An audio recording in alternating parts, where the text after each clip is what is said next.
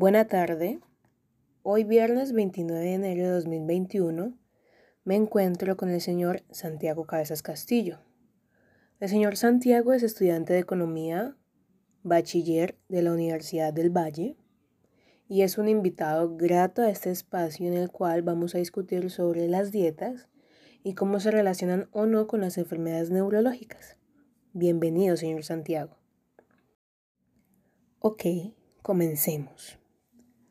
Cuéntenos, ¿cómo explicaría el término dieta?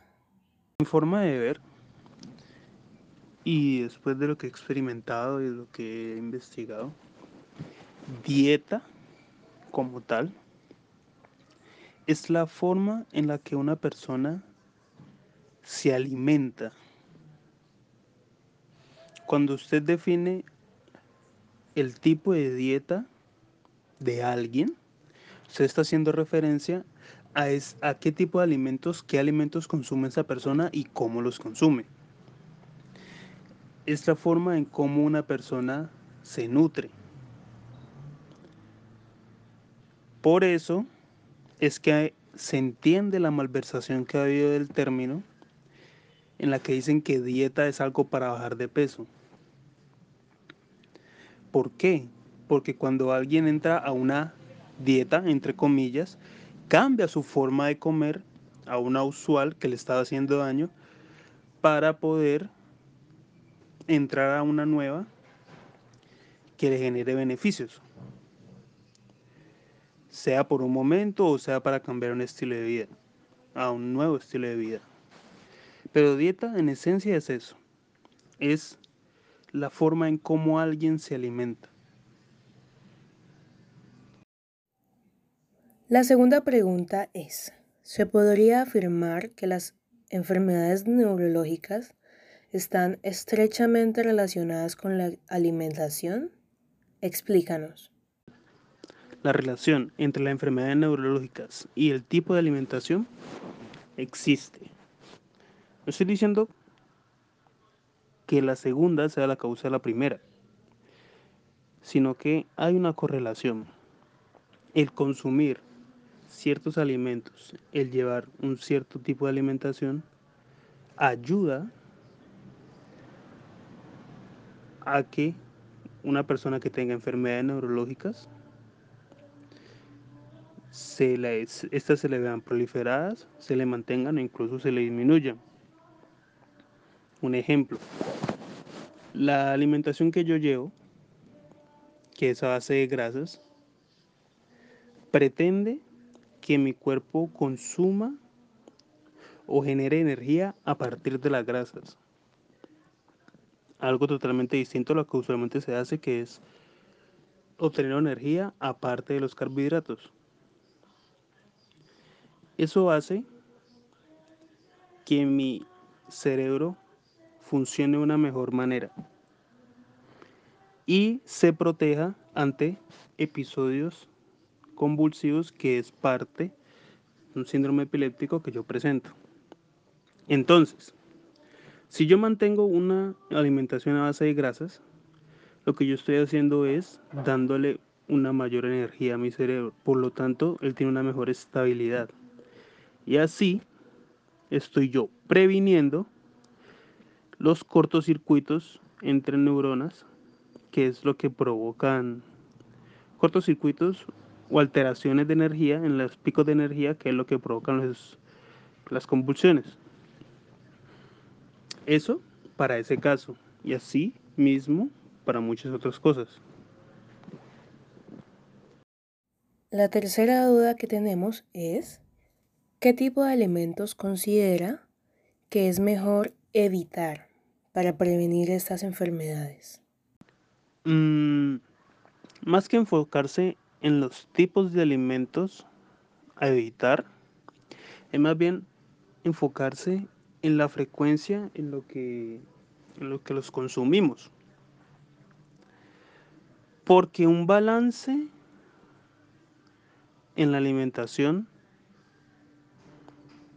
mm, garantiza que haya un aceptable o un buen estado de salud. Sin embargo, sí es bueno desacostumbrarse a estos alimentos que son comidas rápidas, que son ultraprocesados, que son casi que sintéticos, como por ejemplo las gaseosas, la pizza, la hamburguesa, las salchipapas, mmm, los dulces. Todos esos se pueden consumir. Nadie dice que no, porque eso es lo que nos venden ahorita. Ese es el mercado que ahorita se maneja. Entonces, si uno, si uno entra a una tienda de barrio, el 70% de la tienda son cosas que vienen empaquetadas. Coca-Colas, dulces, eh, cosas para preparar, pero que también tienen un origen sintético, aceites que son ultraprocesados pasan por muchos procesos y lo que hacen es inflamar el cuerpo. Y el 30%, si es que lo tienen, ha de ser de verduras, de lo que llamamos aquí, bueno, sí, de verduras, donde tienen los tomates, tienen las cosas. Si es en un supermercado, la proporción, la proporción cambia muchísimo más. Puede ser un 80%. Entonces, evitar esos, desacostumbrarse a consumir estos tipos de, de alimentos que ya mencioné anteriormente puede ayudar a prevenir estas enfermedades. Cuarta pregunta. En caso de que la enfermedad esté presente, ¿qué alimentos serían esenciales para llevar un control de esta?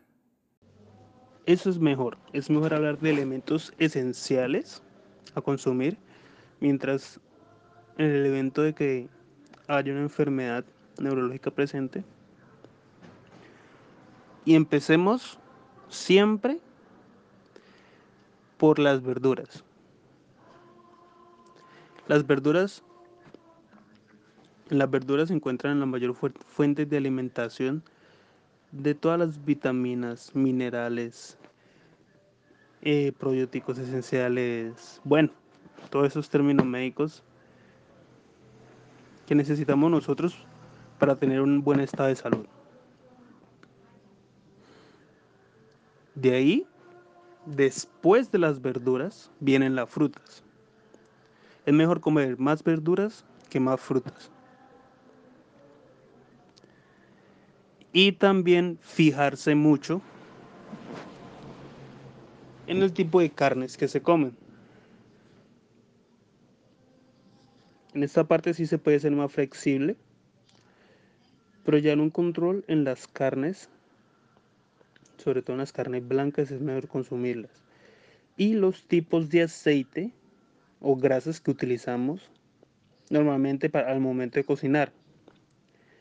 Aceites vegetales son los que se deben evitar, que tengan presencia de grasas trans. Quinta pregunta es, ¿cuál es su punto de vista frente a aquellas comidas que están categorizadas como nocivas y o saludables? punto de vista frente a esa categorización de nociva o saludable por una comida son dos cosas. Primero, como ya había mencionado antes, todo recién el equilibrio. Si usted no sigue una dieta exclusiva en ciertos alimentos como puede ser el vegetariano, el vegano, eh, lo que hago yo que es consumir más de grasas, que es la dieta cetogénica. Si usted lleva un balance de cosas, puede que esté bien. Entonces, una, nutrición saludable puede que en los fines de semana incluya salchipapas, pizza, no sé, una reunión cada tanto con su familia, con su mega gaseosas, de dulces. Pero si usted lo mezcla con ejercicio y con también un consumo de frutas, de vegetales considerable, eso es bueno. O se puede mantener un buen nivel de salud. Entonces, todo reside en el equilibrio. Porque los extremos también son de cuidado. Por lo tanto, categorizar un alimento de nocivo o saludable depende de ese equilibrio y depende también de conocerse uno a sí mismo. Está claro, hay alimentos que para alguien son, eh, le producen alergia y a mí no. Entonces depende de conocerse a sí mismo y saber qué alimentos le son en mayor medida saludables y en mayor medida nocivos. Obviamente se sabe que es mejor la espinaca a un perro caliente. Es mejor, es más nutritivo, trae más beneficios al cuerpo. Siempre. Pero se pueden consumir los dos. Y además, si yo soy alérgico a la espinaca, entonces, un caso hipotético nunca lo he escuchado, pero si yo fuera alérgico a la espinaca, ese alimento que es categorizado como saludable entraría a ser nocivo en mi caso. El único caso en el mundo, pues digámoslo así. Pero entonces ahora la espinaca es nociva para mí y el perro caliente sería menos nocivo o incluso saludable. Nuestra última pregunta es, si una persona con alguna de estas enfermedades, Alzheimer, epilepsia, Parkinson, etc., suspendiera rotundamente los carbohidratos, ¿cómo crees que afectaría en la evolución de esta? positiva o negativamente. ¿Por qué? Dos cosas a evaluar. La primera, todo proceso alimenticio considero yo, desde mi punto de vista, no debe ser rotundo. No debe ser rotundo.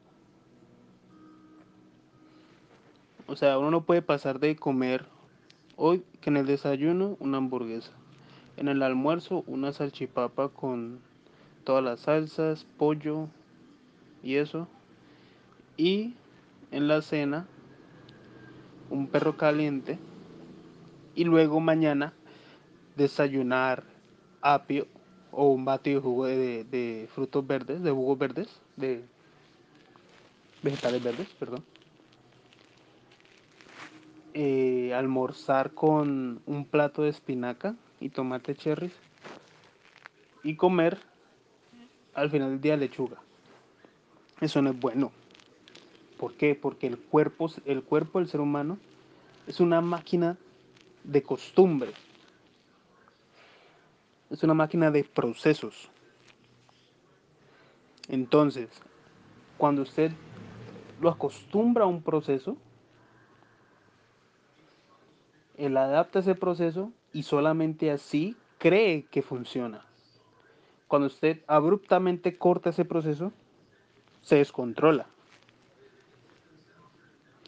Es como alguien que está trabajando y un momento a otro lo despiden. Le cortaron todo el proceso en el cual él devengaba dinero. ¿Y ahora qué va a hacer? Entra en la fase de descontrol. Y eso termina haciendo más daño incluso que el mismo intento de, de consumir mejores alimentos. En este caso, de dejar de consumir carbohidratos. Segundo, los carbohidratos también son necesarios. Son también necesarios para la alimentación. Específicamente no me acuerdo el proceso, pero una buena alimentación no se trata de dejar de consumir las cosas. Ni siquiera por un tiempo pequeño sino de balancear bien los niveles. Y en este caso los carbohidratos es lo que menos debe tener presencia, pero todavía debe tener presencia. No se debe suspender rotundamente. Y una última consideración es que, bueno, una persona, digamos que lo hizo inteligentemente, y poco a poco llevó el cuerpo a suspender los carbohidratos. Si lo afecta positiva o negativamente, eso depende primero del tipo de enfermedad de que estemos hablando. Aunque es una enfermedad neurológica, hay ciertas puntualizaciones. Y también depende de si lo va a hacer por un tiempo o lo va a tomar como un estilo de vida. Si lo va a hacer por un tiempo, eso dice que en algunos meses, días, semanas o en algunos años va a volver a consumir carbohidratos de manera excesiva. Entonces, lo que recorrió, lo que logró, puede verse afectado e incluso ese golpe, ese retroceso puede ser más grave. Entonces, para responder esa última pregunta, es con una sola palabra, depende. Pero se tiene que tener en cuenta de que, la, de que el cuerpo es una máquina de procesos a la que se le, se le debe dar una inducción y nada debe ser rotundo. Y así finalizamos, señor Santiago, la entrevista del día de hoy. Muchas gracias por compartirnos tu opinión y tu conocimiento frente a esta temática. Esperamos que tú y todos los que nos escuchan tengan una muy feliz tarde y evalúen mucha de esta información que pudimos obtener en este día. Muchas gracias.